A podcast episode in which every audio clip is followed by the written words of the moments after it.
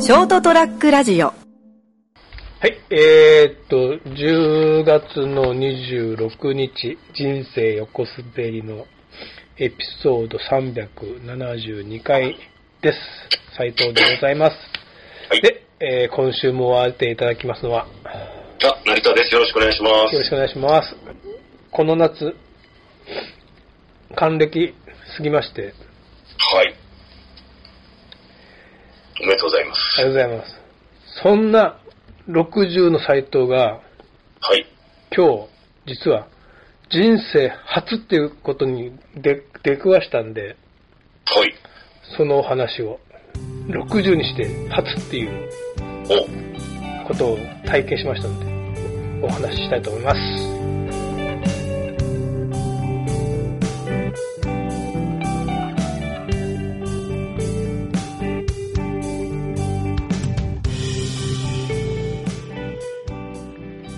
はい、改めまして斉藤と成田です。よろしくお願いします。はい。えっとですね、まあ昨日今日連休だったんですけど、うん。昨日から飲み行ってて、ちょっと後輩にもずっともうもう結構、もう、ずっと前からね、飲み行きましょう、飲み行きに飲みに行きましょうよって言われてて、う。うんん。まあ、別に嫌じゃないんだけど、はい。基本一人で飲むのが楽しい人だから、 俺。なんか、なんとかはぐらかしてたんだけど、はい。なんか、なんか仕事の関係で、昨日、ね、今日は実はまだ25日なんですけど、月、火曜日。24日に、なんか先、先々週だったかな。その、土日で仕事出るんで、月曜日に代休取ったんで、行きましょうみたいになって、もうガチのやつ ですね。もう、もう断れねえじゃん。うん。そこまで言われたうら。ん。まあ、俺のために代休取ったわけじゃないんだろうけど、いや、うんいいよ、つって。で、まあ、つってもね、なんかこう、先輩の行きつけの、なんかほら、いつも一人で飲んでるとかあるじゃないですか、あそこ連れて何回か連れてってください、何件か連れてってくださいよとか言われてたんだけど、うん。そこにはいかんだったって。なんか、いなんかいい嫌じゃないけど、そこは俺の正義として取っときたいんだよね。いい一緒に行くことはもうないだろうけど、はい。ね、 なんか、あ、この間なんとかさん来ましたよなんて言われてもね、あれだし、そもそも俺、お店の人とはあんま俺話さず、話さずに黙ってる方が多いから、まあ、私もそうですけど、はい。うん。いや、それで、それで飲み行くんだよねって話をまた別のお客さんとこの間仕事しながら話してたら、はい。今あれ使うんじゃないのって旅行支援って。ああで、調べたら、楽天はなかったんだけど、もう一個、俺、飛行機のチケットはスカイチケットってとこで取るんだけど、そこ、はいそこもホテルだけってのがあって、ー。うん。調べたら、うん。ホテルキャッスルが取れたんですよ。お取れたっていうか、ホテルキャッスルって意外と安いのね。あ、そうなんです通常は、通常8000円って書いてあったよ。かあ、安いですね。うん。全然高くない。あの、いろいろ調べたら、逆によその市内のビジネス、うん。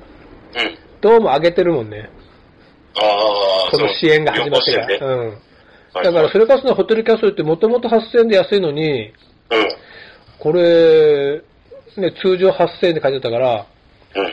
全然よそいいじってないみたいだから、もううん、まっとうな仕事してるのかバカなのかわからんけ ど。まあねえ、。それは、朝食付きとかじゃなくて、いやもう、普通素に泊ま。り、素泊まり。ああ、うんまあ、素泊まりでいいから、うんただ、喫煙部屋し部屋しか空いてなかったんだよ。らしいですね。インスタ見ましうた。 いや、ーん。まあ、言うてもねーって思って行ったらやっぱ臭かったな。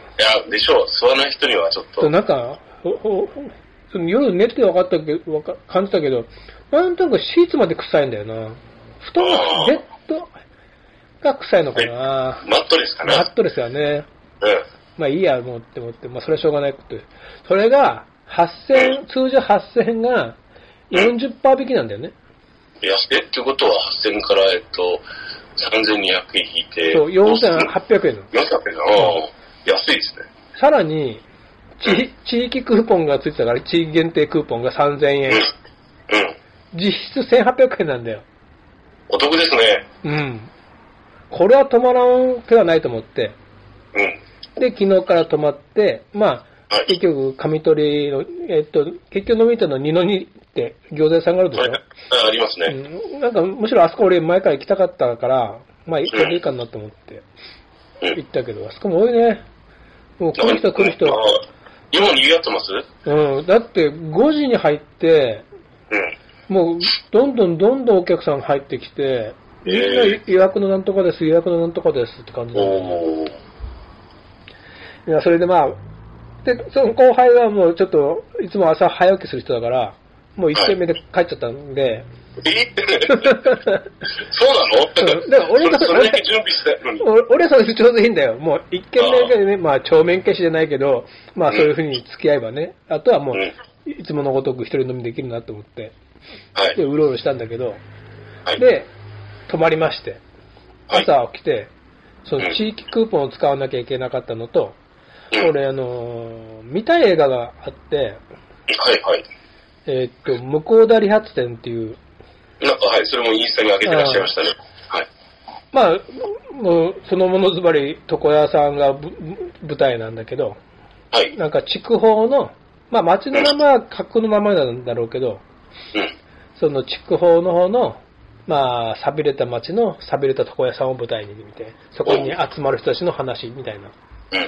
で、まあね、床屋が舞台の映画なら見に行こうかなってずっとこの間から調べてたら、うん。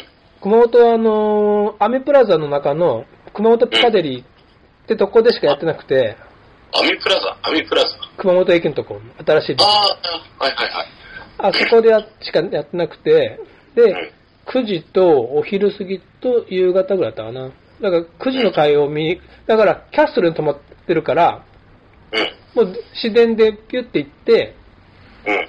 朝一の9時20分の会かな。9時20分の会を見たら、11時半ぐらいに終わるから、うんだから地域クーポンを使って昼飲みしてくれば、もうちょうどナイスななんか2日間だなと思って、もう完璧じゃないですか。うん、って言ったんですよ。はい。で、 まあ、一つは、あの、ちょっと誤算だったのは、市電ってすぐ来ねえのな。 なん か。市電って意外と、なんか、すぐなんかしょっちゅう走ってるイメージじゃないうん。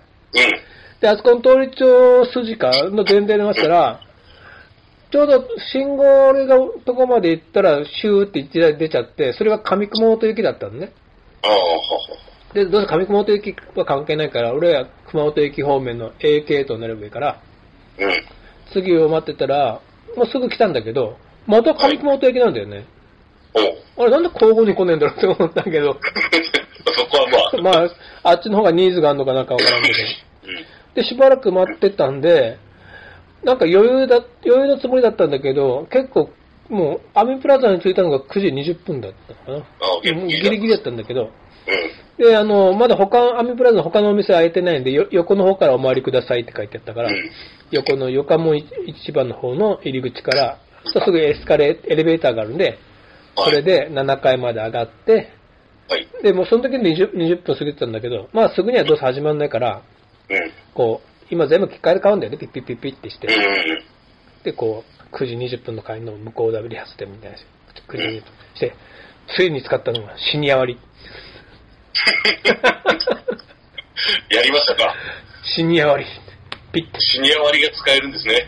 1200円。うーん。でももう薄々分かってたけど、そのシニア割でチケット買ってからって、なんかこうね、俺前も話したけど、免許証を提示してくださいもなんもないんだよね。はい。で、そのち席も選べるんだけど、大体俺いつも席は、うん。空いてる限りはもう一番後ろうん。の、まあちょちょっとこう、外れたとこ。はい。大体真ん中って人を選びがちでしょはい。だからまあ、い一番後ろの、なんかちょっと、左からずれてね。 5列目ぐらい、5個目ぐらい空いてたんで、ピッて取って、で、入ったんだよね。そしたらもう、案の定やっぱ予告が始まってたんだけど、うん俺が誰もいなかったん だよ。おっと お真いんお中いに座っちゃった。おい、これはついに、その日が来たかと思って、貸し切り。何度かね、そういう時があったんだけど、結局予告が終わる頃にはなんかポロポロってこう来たりってあったんだけど、こう、予告が終わって、ブーってなって、暗くなっても、誰も来ないんだよ。貸し切り。初めて人生初。 もちろん真ん中に行ったけどね。うん。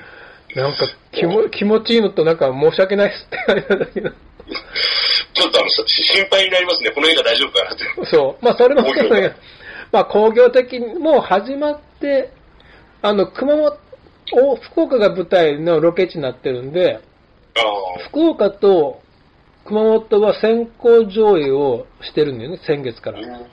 先先月からだったかな。で、今月になって全国労働省になってるんだけど、まあね、あちこちで東宝関係でいっぱいかかるような映画じゃないんで、熊本はもう日陰りでしかやってないって。うん。まあ、工業的には、まあね、一緒なんだけど、俺、徳屋が舞台だから見に行ったけど、うーん って話だったけど、うん。なんかね、と床屋が舞台だけに、その、主演が高橋克実さんなんだけど、はい。やっぱ、つい手を見ちゃうんだよ。うーんって。 もうちょっとどうにかならんだったかなとか思いながら、 そう細かいとこをね、はい。なんか、おお借り終わったお客さんが、なんかどこ切ったのって感じだったりしてして、はい。で、まあ、それはね、まあいいんで、だけど、まあ、とにかく、60過ぎて初めて映画館一人で貸し切りはい。貸し切り状態で。なんか、お礼のプレゼントかなと思って。そうですね。なかなかだって話聞くと優雅なね、日を過ごしてますよね。うん。あのー、夕方から飲みに行って、そあのののまあ、後輩と一緒に飲んだり、こう一人でその後飲んで、ホテルに泊まって、う。うん。そうだね。でこう考えたら映画、自分自身へのプレゼントみたいなもんだよな。最後が映画館貸し切りって、かん、かんじゃうから、人、なかなかちょっと王様王様っぽいですよ。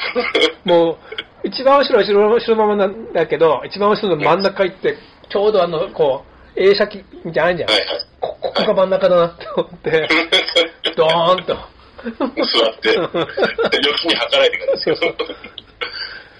もうないだろうな。ああ、まあまあ、そうですね。狙ってあるもんじゃないですからね。だって、まあ狙うと思えば、もうどうでもいいような映画を、そう、もう、そういう今日みたいなは朝9時とか行けば、あるかもしれんけどね。まあまあですね。時間帯とね。うんまあどうでもいい映画に1000、俺シニアだけど、1200円出したくねえもんね。まあ自分が興味ある映画がたまたま世間的にはそこまでシェアがなかったっていう話ですからね。今日はね。 うん。うん。はい。まあそういうわけで。まあ、あのーアマプラにかかったら一回見てください。わかりました。アマプラで見る価値はあるかもしれない。 もうちょっと擁護してあげてよ。いや、そういえばその、主人公が、あの、高橋克実さんで、はい。奥さん役が富田靖子だったの。はいはい。まあそこそこ年は取ったよね、富田靖子もね。うん。でも可愛い。うん、ああ、まあね。まあ、富田康子さんですから。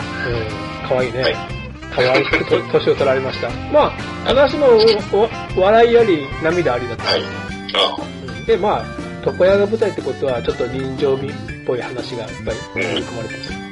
はい。という人生初はい。体験をしてきたとはい。いう斎藤のお話でございました。はい。ではでは、おやすみなさい。 ST-radio.com ショートトラックラジオ